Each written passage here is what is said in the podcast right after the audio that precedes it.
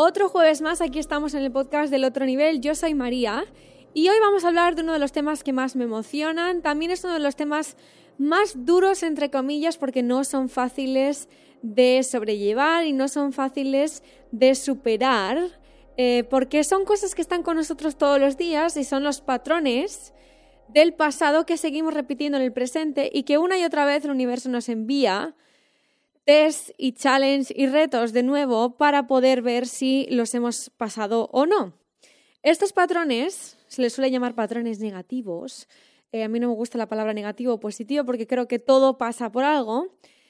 Pero sí que es verdad que nos podemos ver envueltos una y otra vez en la misma situación y no sabemos por qué creemos que la vida es injusta y que nos está pasando a nosotros, solo a nosotros, cuando en realidad nos pasa a todos en diferentes maneras. Y eso la verdad es que nos quita un peso de encima. Porque lo que a ti te hace sufrir a otra persona no le hace tanto, simplemente por las situaciones en las que hemos vivido y al revés.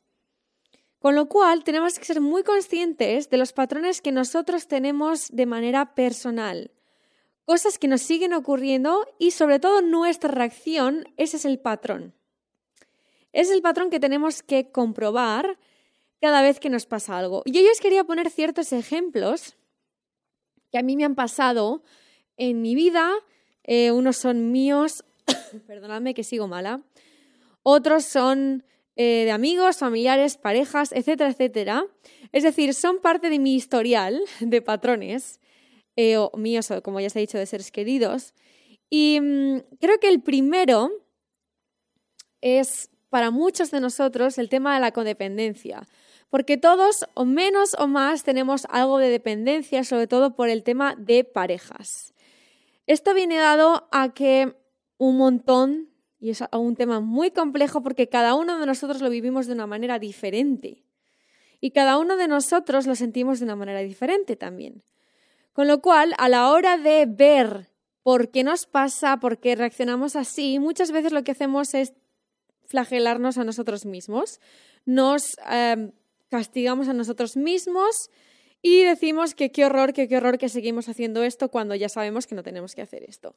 No pasa nada, todos hemos venido a sobrepasar esos patrones y por eso quiero empezar a partir de octubre eh, esa nueva temporada en la escuela que me parece que va a ser lo más, porque es directamente herramientas para conectar con nuestra esencia y de esta manera quitar patrones negativos, quitar codependencia, quitar, muchos, quitar muchísimos temas eh, de emociones muy pesadas que a lo mejor nos generan eh, cierto estrés, em, cierta ansiedad para algunos de nosotros, con lo cual es muy importante que empecemos a entender ya el tema de los patrones. Esos patrones son los que nos generan la mayor de las angustias posibles, por lo menos a mí, porque nos vemos ante una situación, queremos reaccionar de una manera, nuestro instinto nos hace reaccionar de una manera, cuando en realidad sabemos que tenemos que reaccionar de otra muy distinta. Y con el tema de la codependencia es algo muy instintivo, es algo que está dentro de nosotros y que para personas, por ejemplo, son eh, eh, codependencia por falta de algo en nuestro interior. Siempre es falta de algo en nuestro interior, pero hay diferentes niveles, hay diferentes hechos, hay diferentes experiencias. Con lo cual, otro de los temas, también sería el tema de la codependencia, es que si no estamos 24 horas, 7 días a la semana con esa persona, creemos que esa persona se va a ir. Con lo cual, nos da ansiedad porque obviamente sabemos que no tenemos que estar con esa persona 24/7, que eso no es sano, pero hay algo dentro de nuestro interior que nos dice, ah, ah, si es que yo lo único que quiero es estar con esa persona. Esa es una parte de la codependencia, con lo cual nuestro patrón es a perder la cabeza, por así decirlo, aunque esa no es la expresión, obviamente, pero ya sabes que yo hablo muy coloquial. La, la reacción es, ay, Dios mío, Dios mío, mm, ¿qué voy a hacer si no está esa persona? Eh, con lo cual toda tu vida se bloquea, todo tu campo energético se bloquea porque te crees que no eres nadie o que no puedes ser feliz sin esa persona. Después hay patrones de hacer todo por alguien para que esa persona no se vaya y al final acabamos agobiando a esa persona. También em, intentamos o damos todo con el fin de que esa persona no nos deje, que es muy parecido al anterior pero no es el mismo porque no lo hacemos de manera muy exagerada, sino que simplemente damos para que esa persona no se vaya, no porque de verdad queremos, queramos dar. Obviamente hay millones de ejemplos de codependencia, millones. Hay otras personas que se han pasado la vida solas y cuando encuentran a una persona se aferran a esa persona porque es lo que han querido siempre, bla, bla, bla, bla, bla, bla. Y luego hay personas también que se creen que son súper independientes, pero luego cuando entran a estar en pareja, em, aguantan, por ejemplo, con esa persona lo que no está escrito con tal de no volver a esa mm, soledad, aunque yo no creo en la soledad ni nada de eso, pero bueno, es como comúnmente la sociedad llama a estar soltero, aunque no creo que sea el término. Con lo cual, como veis, hay un montón de reacciones que podemos tener ante un mismo hecho y que son patrones de comportamiento.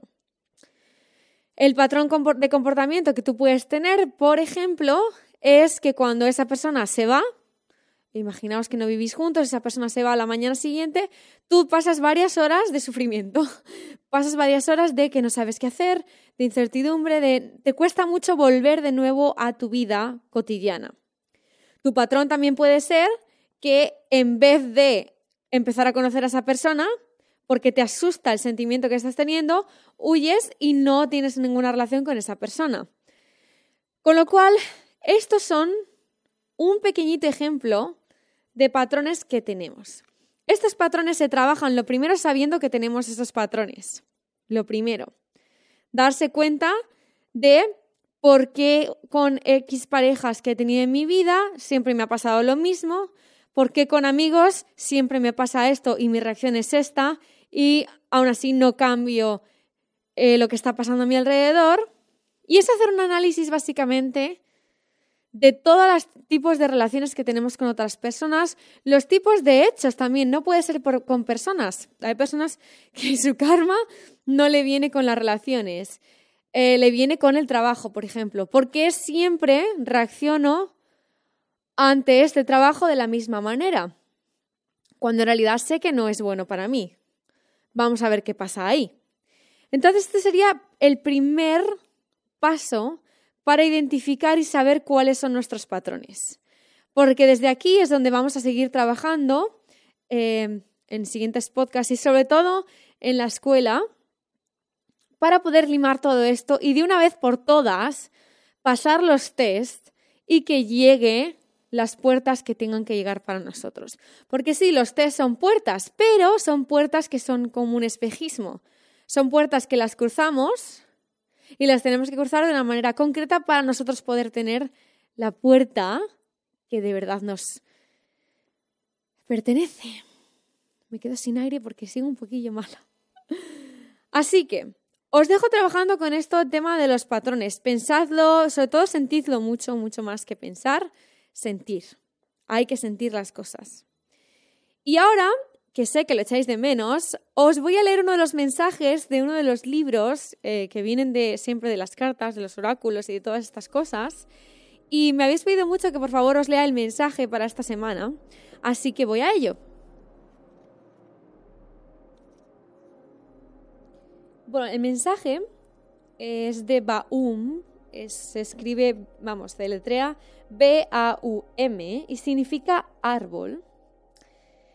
Y vamos a ver su lugar de procedencia, el mensaje y las sugerencias también de todo esto.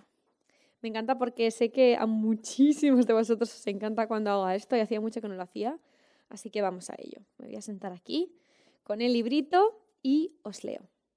Hubo un tiempo ya hace mucho en el que la tierra estaba llena de grandes bosques poblados de árboles que se extendían hasta el mar, hundiendo sus poderosas raíces sobre las arenosas orillas.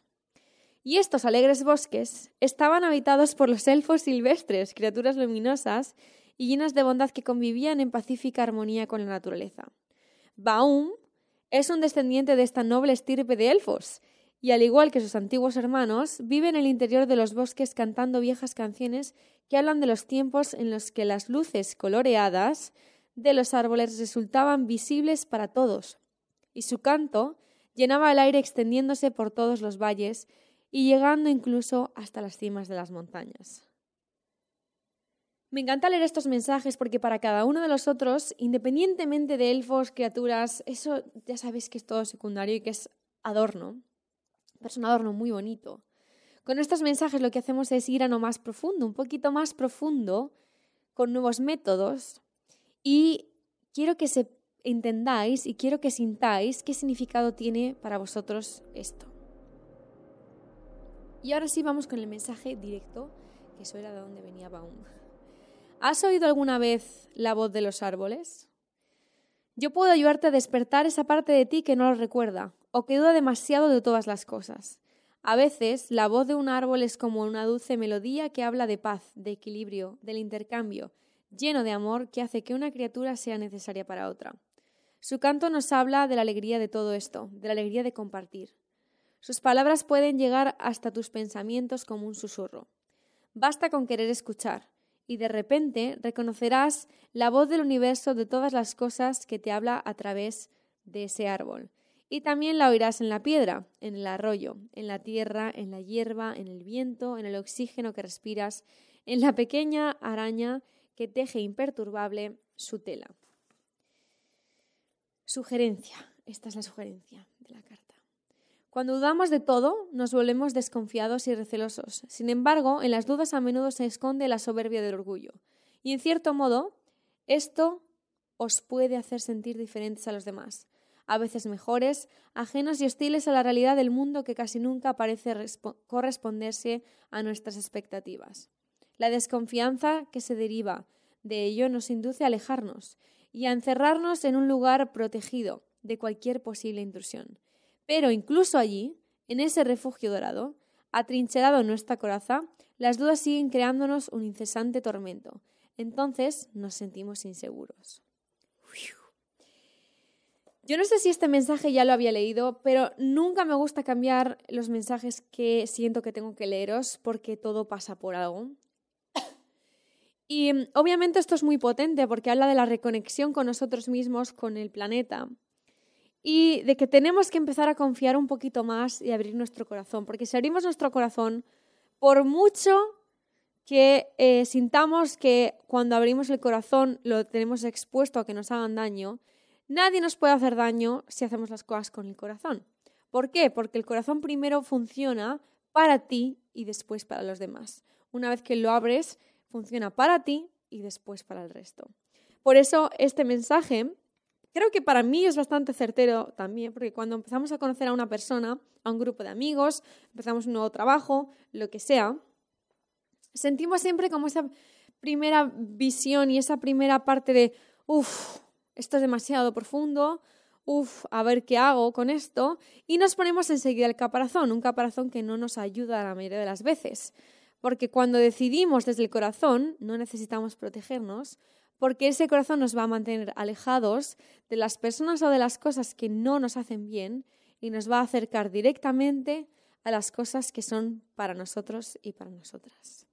Así que dicho esto, nos vemos el próximo jueves en el podcast. Recordar que cada miércoles hay un vídeo en el IGTV de arroba tu otro nivel en Instagram y como siempre en la escuela online que ya estoy flipando con vuestros mensajes sobre la escuela, así que gracias, gracias, gracias. Ya sabéis que ahí tenéis de todo lo necesario para nuestro crecimiento espiritual y personal en esta vida. Así que vamos a empezar ya la segunda temporada de la escuela online, el segundo año, que estoy muy, muy contenta. Así que todos los que os queráis apuntar, abajo tenéis el link y también para las sesiones privadas. Os adoro, os quiero muchísimo y nos vemos escuchamos muy pronto.